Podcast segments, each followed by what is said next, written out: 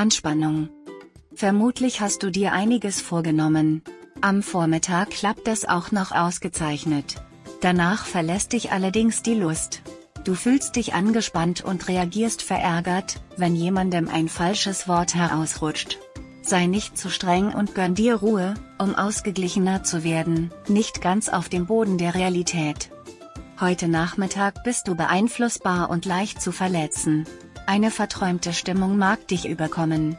Lass dich darauf ein, Z. B. Indem du für einen Augenblick den Wolken am Himmel nachschauest, aktive Zeit. Du bist heute Vormittag besonders aktiv. Auch um dich herum krempeln manche die Ärmel hoch und reagieren eventuell auch aggressiver als üblich. Werte nicht jede harmlose Bemerkung als Kampfansage. Die belebende Stimmung unterstützt dich dabei, etwas zu unternehmen, was du schon lange gerne getan hättest. Dir hat dieser Podcast gefallen? Dann klicke jetzt auf Abonnieren und empfehle ihn weiter. Bleib immer auf dem Laufenden und folge uns bei Twitter, Instagram und Facebook.